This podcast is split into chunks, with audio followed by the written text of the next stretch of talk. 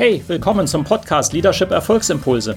Mein Name ist Volkmar Völzke und in den nächsten Minuten geht es um konkrete Tipps und Ideen für mehr Erfolg und besseres Leadership.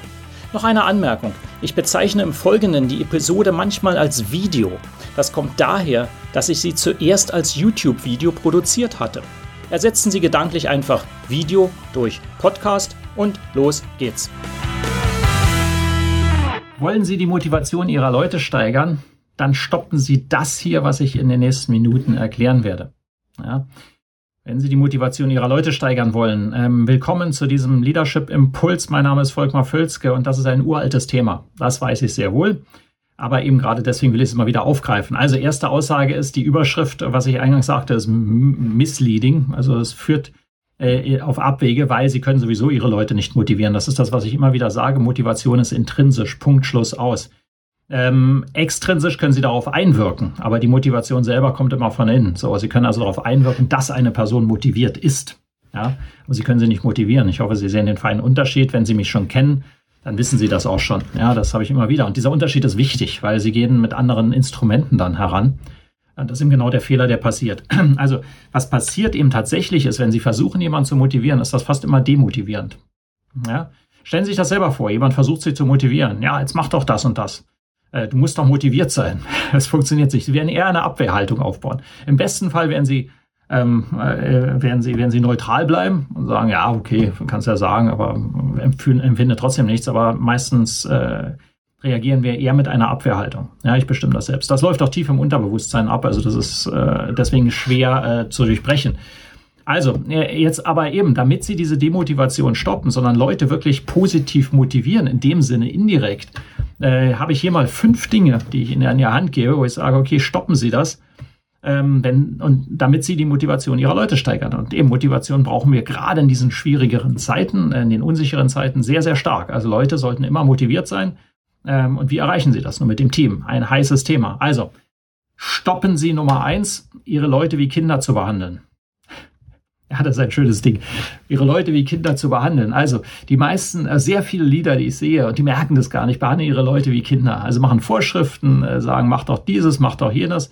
Ich mache ja immer in Workshops und auch im Coaching so Rollenspiele, kleine, manchmal extra, manchmal so nebenbei. Aber es ist immer wieder, wenn ich, wenn Leute dann reden, ist immer wieder so, ja, wenn, wenn jemand kommt mit einem Problem und sagen, ja, warum hast du es nicht so und so gemacht?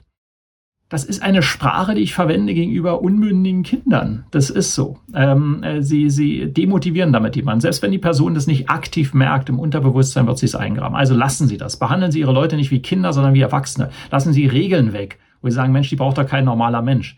Das ist immer so, privat können die Leute meinetwegen entscheiden, selber äh, irgendwie Riesenbeträge entscheiden, aber im Unternehmen müssen sie alles, was über 100 oder 1000 Franken oder Euro oder Dollar ist, ähm, äh, nochmal dreimal genehmigen lassen oder was auch immer, was bei Ihnen das ist, ja.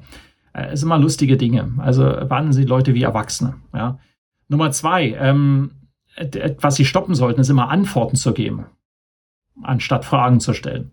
Also wenn jemand mit einem Problem kommt, ich meine, das ist wie bei der Kindererziehung. Sie geben nicht immer Antworten. Manchmal schon, klar, es kommt auf den Kontext an, aber es wird viel zu häufig einfach mit Antworten operiert. Stellen Sie Fragen.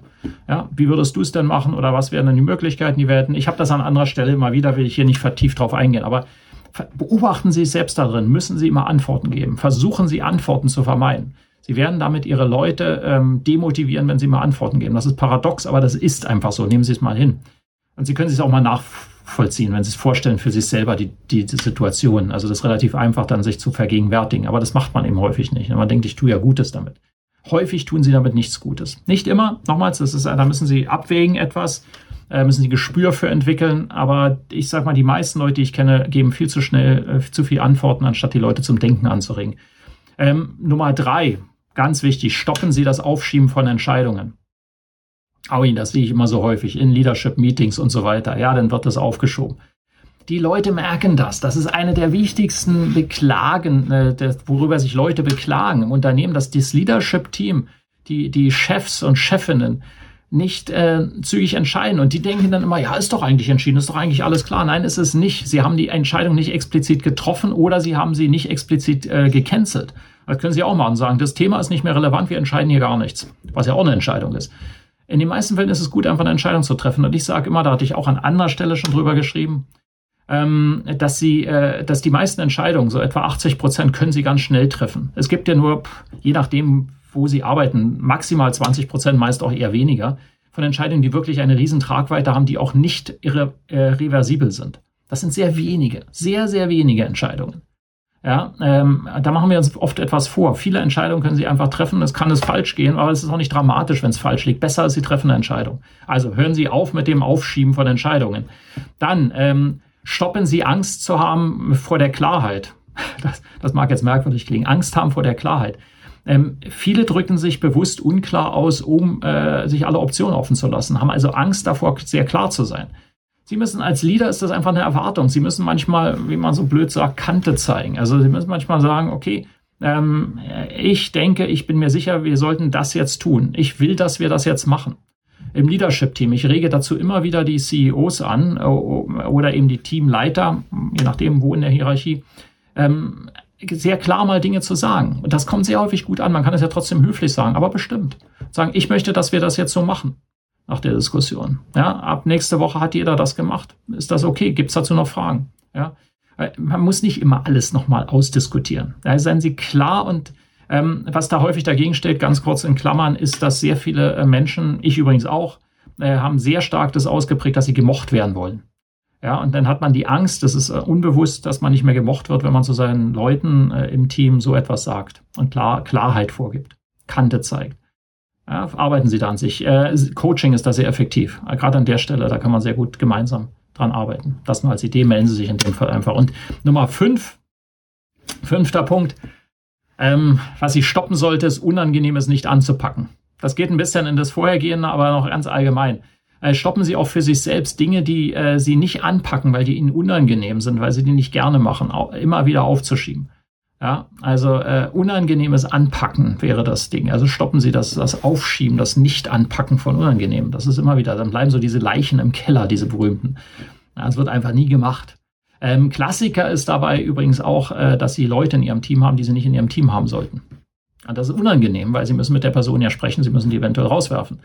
Ja, das macht ke keiner gerne normalerweise. Also insofern ist es aber unangenehm und das sehe ich immer wieder, wird viel zu lange aufgeschoben. Also meine Empfehlung, stoppen Sie das. Also haben Sie fünf Dinge, können Sie sich gerne nochmal anhören, ähm, die ich empfehle, dass Sie die dieses Jahr spätestens mal stoppen, um eben noch mehr zu erreichen und vor allen Dingen die Motivation Ihrer Leute zu steigern. Sie werden sehen, wenn Sie das machen, wird die Motivation Ihrer Leute äh, nach oben gehen. Ja, das ist fast unvermeidbar. Insofern probieren Sie es mal aus, tun Sie es.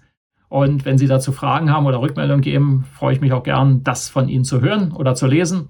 Melden Sie sich in dem Fall einfach. Ansonsten, wir sehen uns oder hören uns in einer der nächsten Episoden wieder. Bis dann. Hat Ihnen diese Episode gefallen? Dann vergessen Sie nicht, den Podcast zu abonnieren und teilen Sie ihn auch gerne mit anderen, sodass mehr Leute davon profitieren können. Also, bis zum nächsten Mal.